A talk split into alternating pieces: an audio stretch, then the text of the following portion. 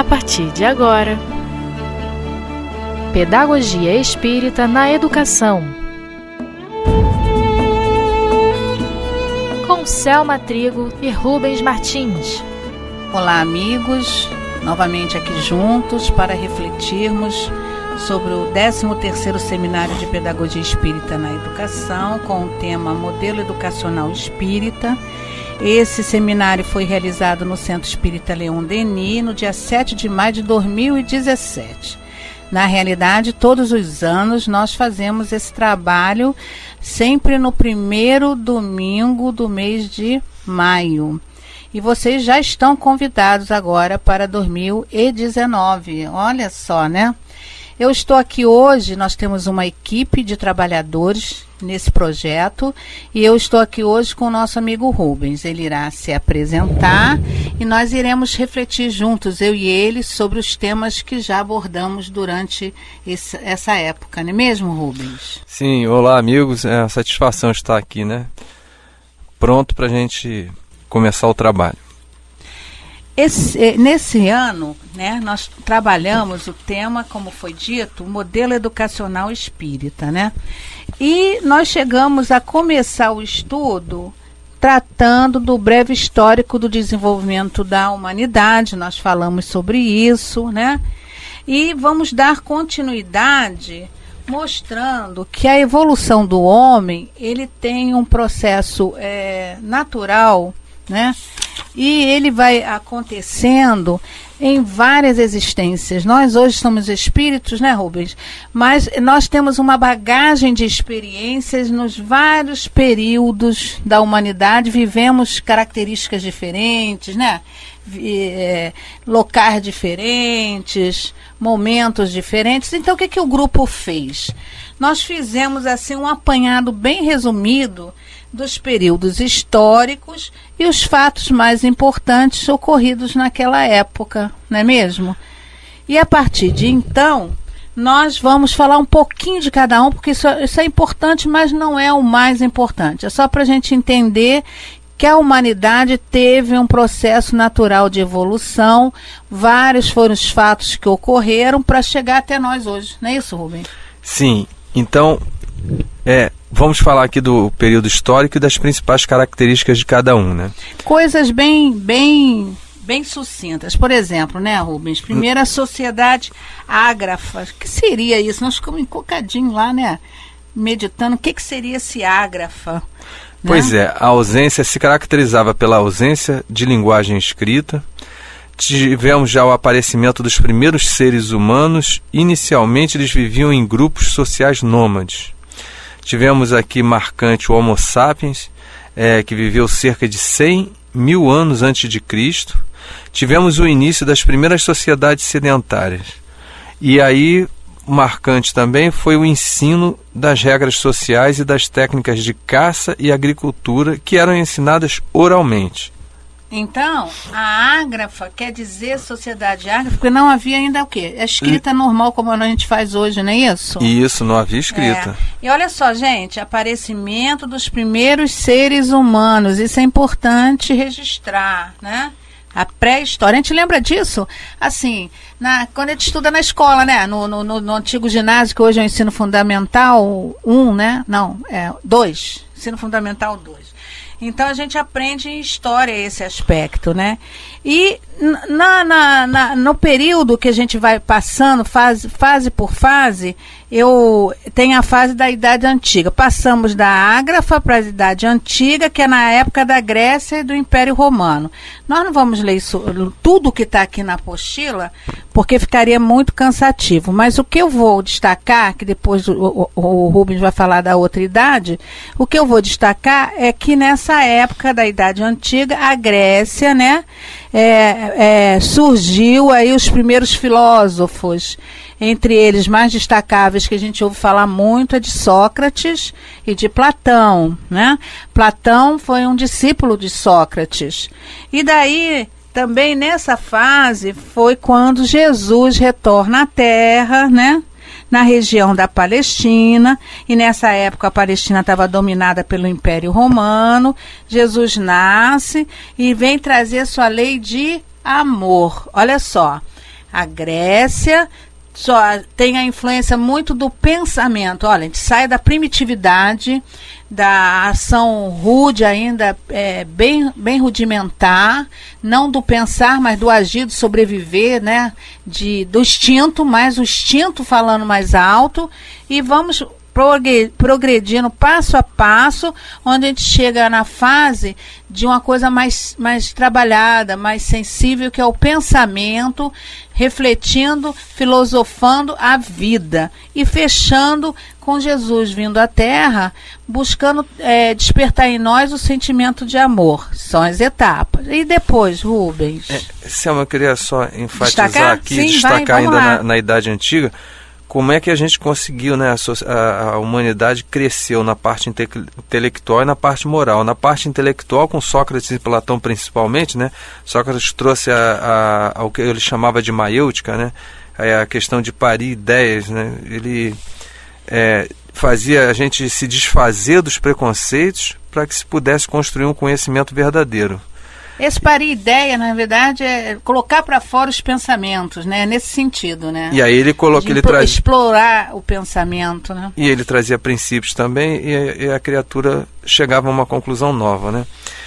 E Platão também com a questão do mundo das ideias. Então, o desenvolvimento intelectual aí marcante. E na questão moral, sem dúvida, né? Jesus trouxe para a gente é, desde o perdão até o amor incondicional, né? É. E aí a gente parte então para a Idade Média. Fato marcante aqui foi a, a, a chegada, o surgimento das primeiras universidades pela Igreja Católica.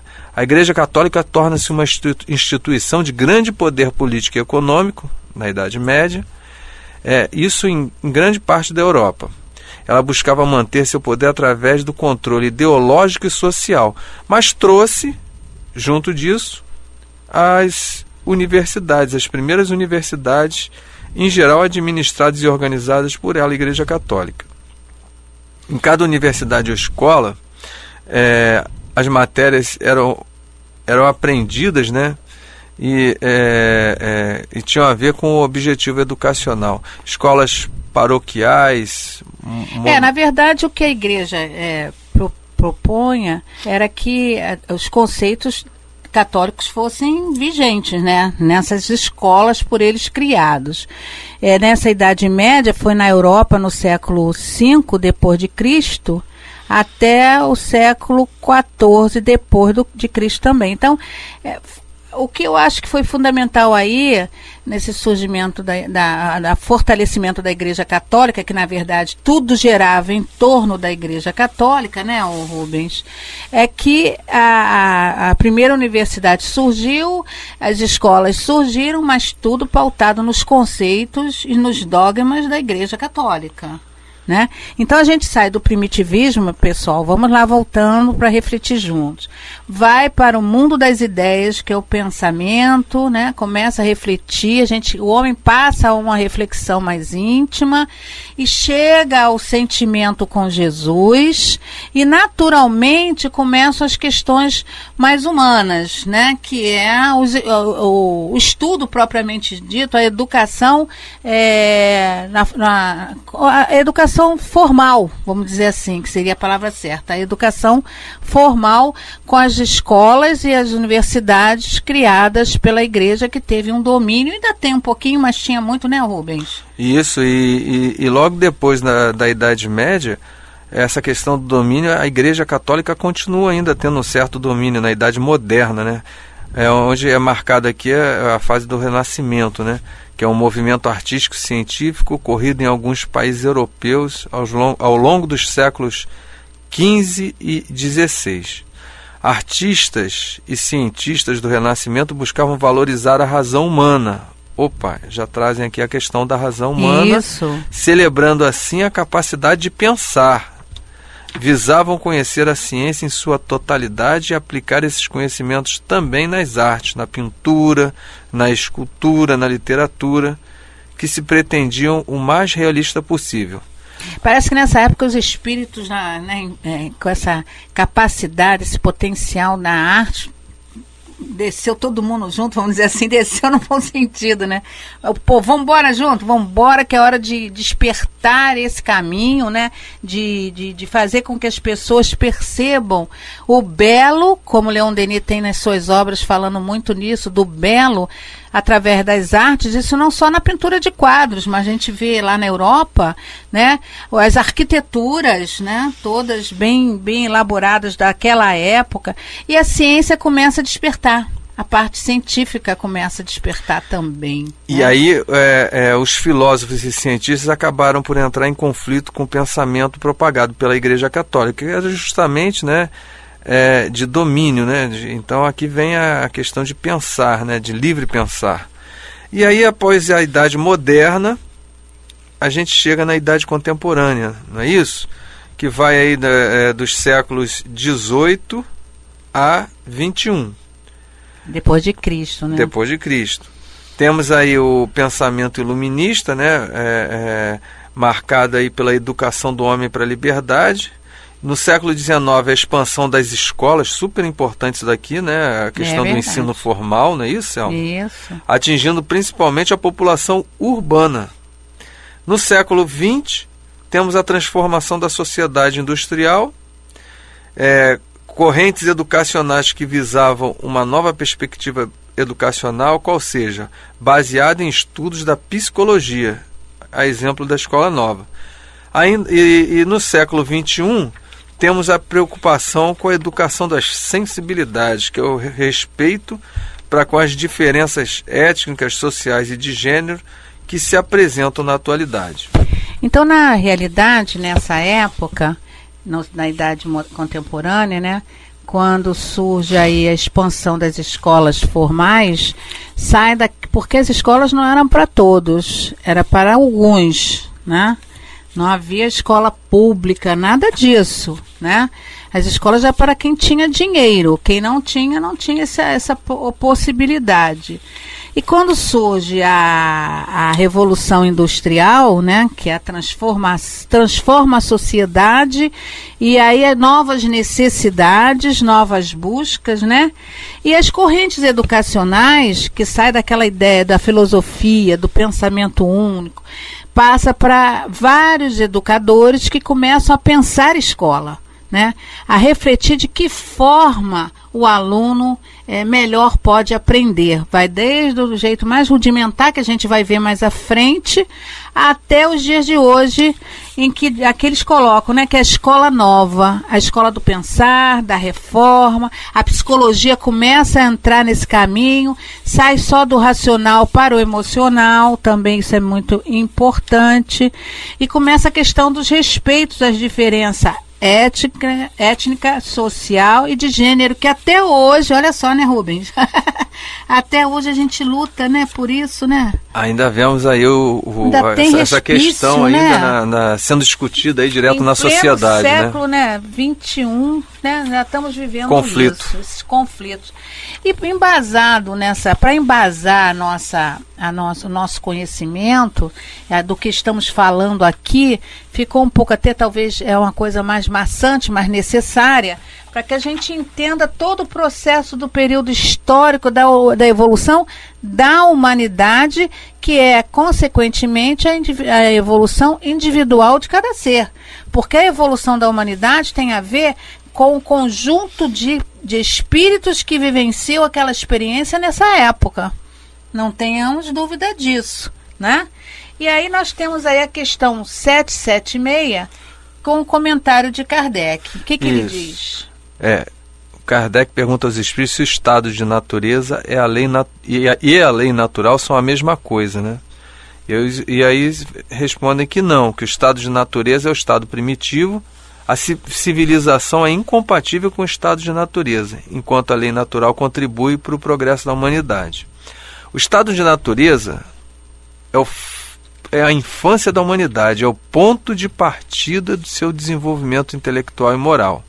Sendo o homem perfectível e trazendo em si o germe de seu aperfeiçoamento, não está destinado a viver perpetuamente no estado de natureza assim como não está destinado a viver perpetuamente na infância. O estado de natureza é transitório, o homem dele sai através do progresso e da civilização. Vamos parar um instantinho, vamos voltar lá no, no, no, no nos períodos históricos. Então eu poderia dizer, Rubens, que o estado de natureza seria esse primeiro período aqui das sociedades ágrafas, Isso. da pré-história, do homem primitivo? Seria isso? Isso, isso, isso Ah, mesmo. então o que, que a gente viu, pessoal, amigos, o que, que a gente viu aqui?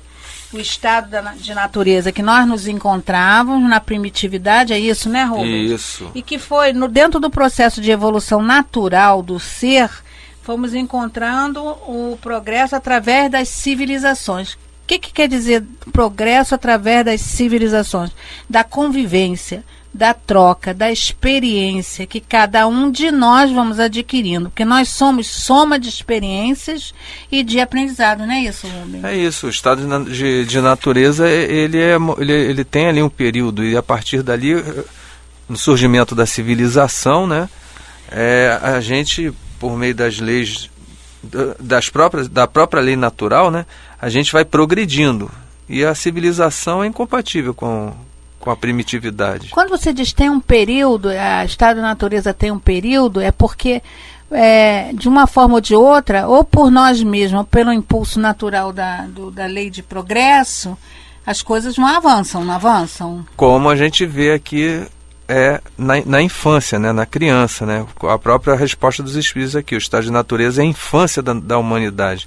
Então o período ali, a gente também vê a criança também é, no início da vida, né, ali na infância, agindo de uma, de uma maneira mais, mais simples, vamos dizer assim, né, mais ligada ali aos instintos.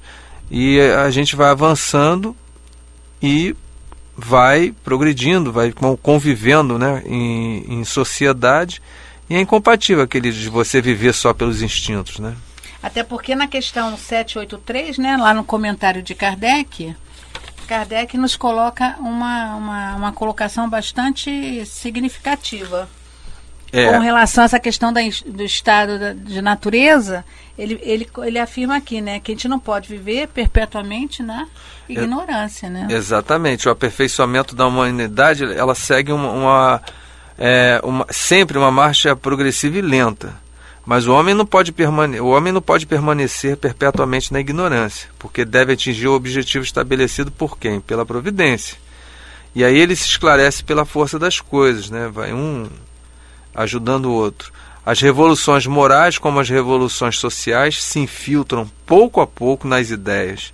Estas germinam durante os séculos, depois de repente rompem e fazem desmoronar o edifício corroído do passado, que não está mais, não está mais em harmonia com as necessidades novas nem com as novas aspirações. É isso que nos traz aqui o livro dos Espíritos. E aí completa aqui: frequentemente o homem não percebe nessas comoções senão desordem e confusão momentâneas, que o atingem nos interesses materiais. É o que a gente vê também, é, é, é, é, ainda vê um pouco disso ainda, né? É. Aquele que eleva seu pensamento acima da personalidade admira os desígnios da providência, que do mal faz sair o bem. São a tempestade e a tormenta que semeiam a atmosfera depois de tê-la perturbado. Porque a gente tem um tempo para progredir. Se a gente não progride, de tempos em tempos vem, né? é, é, a natureza leva a gente de, de alavanca esse progresso de alguma forma, né? En- Então eu poderia dizer, como está aqui, que, que a gente não vai viver perpetuamente na ignorância, e ele diz aqui, o Ka- Kardec diz aqui, porque o objetivo da providência é o progresso. Então a gente tem que, de alguma forma, se não de forma harmônica, há uma necessidade de um, de um momento tempestuoso, vamos dizer assim, que nós estamos vendo aí na nossa vida atualmente, na nível social, né? Político, social, essa tempestade, tur- essa turbulência, essa revolução moral que estamos vivendo. Vamos falar do nosso país no momento, essa, como a- essas revoluções eles vão infiltrando. Porque que que, que acontece, né? A- Vai chegando um ponto que as- alguns vão refletindo, vão repensando e vão vendo que não é por aí mais que pode ficar as coisas. E tomam iniciativas de ação, né, de ação popular mesmo, de preferência com equilíbrio, e em busca das reformas, das reformas que se fazem necessário, porque chega um patamar que nós já não aguentamos mais mantermos submetidos a uma forma de pensar e de agir que para muitos já está ultrapassado. Porque a transformação interior, a transformação das ideias, nos faz rever o contexto. Então ele diz aqui, é, é, depois de rompe, né, é, desmorona, parece que está desmoronando tudo, parece que está tudo corroindo. É, mas é essa, corre, essa, essa destruição é uma destruição do passado, que para renovar, para recomeçar com um novo, né? É a mesma reforma que a gente faz conosco mesmo, né? na nossa intimidade, no nosso mundo íntimo. É preciso tirar o que é o que está velho, o que está ultrapassado, para algo mais novo e mais recente. Não, o que é. a gente está vendo na sociedade, Selma, é. a questão da necessidade de é, de substituir o, o, homem velho pelo, pelo homem, homem novo, né? Novo, isso. Então é, é, são necessidades novas, né? A gente está vendo aí o quanto que a gente está precisando é, avançar em, em, na questão moral, né? Para viver melhor na sociedade, né? E aí Kardec traz para é, então, aí traz... que a gente que o Kardec você está falando aí traz para nós é a questão da ideia só é, da questão da transformação que só ocorre é. É, vamos aí, vamos deixar que você toque essa questão 798. É isso que você está querendo falar? Isso, ah, é, é, a questão do, do é, o trabalho do espiritismo, né? O espiritismo ele, ele a gente sabe que é, é não, não vem angariar prosélitos, como está no próprio livro dos Espíritos. Então é para quem quer, para quem procura. Mas então como é que fica essa questão da é, da participação do, da doutrina espírita no progresso humano, no atendimento a essas necessidades atuais. Nós vamos ficar, como é que fica aí atendendo só uma parte? Aí, aí Kardec pergunta aqui aos espíritos, olha, o espiritismo se tornará uma crença comum ou permanecerá sendo partilhado por algumas pessoas? E os espíritos respondem a gente, Certamente ele se tornará uma crença comum e marcará uma nova era da história da humanidade, porque está na natureza e chegou o tempo em que deverá ocupar seu lugar entre os conhecimentos humanos. Todavia terá que sustentar grandes lutas e muito mais, é, muito mais contra o interesse do que contra a convicção, pois não há como dissimular que existem pessoas interessadas em combatê-los, combatê-la, umas por amor próprio, outras por causas inteiramente materiais mas os contraditores, né, encontrando-se cada vez mais isolados, serão forçados a pensar como todo mundo sob a pena de se tornarem ridículos. As ideias, elas só se transformam com o tempo e nunca subitamente. A gente sabe disso, a gente é. vê isso daí, né? Foram é assim, foi assim, foram assim as ideias de liberdade, né, que a gente tem aí hoje, né? É, já bem, bem trabalhadas, né, pela, pela humanidade, pela sociedade é, elas, elas, as ideias se enfraquecem de geração em geração e terminam por desaparecer, pouco a pouco, com aqueles que as professavam e que são substituídos por outros indivíduos imbuídos de novos princípios. A gente não viu isso lá atrás com o Cristo, quando o Cristo é. trouxe o perdão, né? É. É, é foi uma novidade, perdoar inimigo, né? Foi um perdão incondicional. Amar né? o próximo. Amar o né? próximo né? já foi assim. Não faço com o outro que eu gostaria que fizesse. Olha quantos conceitos morais. E, e a é. gente vê é, é, na parte intelectual também como Sócrates trouxe, é, Platão, né? Como trouxeram. E que servem até hoje para nossa até vida. Até hoje servem para nós, né? A é. gente não aproveitou na época. Está tendo uma oportunidade agora de aproveitar, né? Até hoje. Então, essas mudanças, essas, essas tempestades que está lá na questão 783, que Kardec é, comenta, né? Essas, essas, essas confusões aparentemente momentâneas, que parece que está tudo fora do lugar, não está nada fora do lugar, né, Está tudo na, no controle de Deus. Não, a gente tem um tempo, não está porque a gente tem um tempo para progredir. Quando a gente não progride, o livro dos Espíritos traz isso para a gente, mostrando que é, vem os abalos necessários. Pois é. Então é, é, é, é a gente pensa que está uma confusão, não está. Essa confusão pode até estar tá existindo, mas é necessário, a gente deixou de fazer alguma coisa ou fez alguma coisa de errado como sociedade para estar tá passando por isso, né? Havendo uma necessidade é. de progredir, né? Na verdade, nós fizemos assim muito, muito, muito rapidamente uma passagem pelos períodos históricos, mas se a gente for ler aprofundadamente cada período, quantas coisas também que o homem é, erradamente a nível social, coletivo, deixou, fez, né? Fez de errado e de, ou deixou de fazer. Então, é, eu, eu, diria que seria um acúmulo de, de comprometimentos que a gente vai, vai, vai somando de sociedade em sociedade, momentos a momentos de cada período que a, a sociedade vive. E esses períodos significam períodos de progresso. Eles foram definidos pelo homem assim para um entendimento melhor nosso, mas são etapas e etapas de evolução da humanidade. E a gente falando, é, finalizando aqui a, a questão do, da doutrina espírita, né? É, a influência do espiritismo né, nesse processo de, de progresso, trazer aqui o Evangelho segundo o Espiritismo, no, no capítulo 1, o item 9, né? Ah, o, o Espiritismo vem como vem alavancar o progresso. Ele serve de alavanca para o progresso, porque a gente vai estudando, vai entendendo é, como se como progredir mais rápido, como se melhorar, né? como atuar pedagogicamente, que é o que a gente está estudando, a educação é. espírita. É que o pessoal pensa que quando fala em é, seminários de pedagogia espírita, que nós estamos tratando só de escola, de professores, pra, para professores. A pedagogia é uma, é uma é uma, uma metodologia de educação, é uma forma de educação.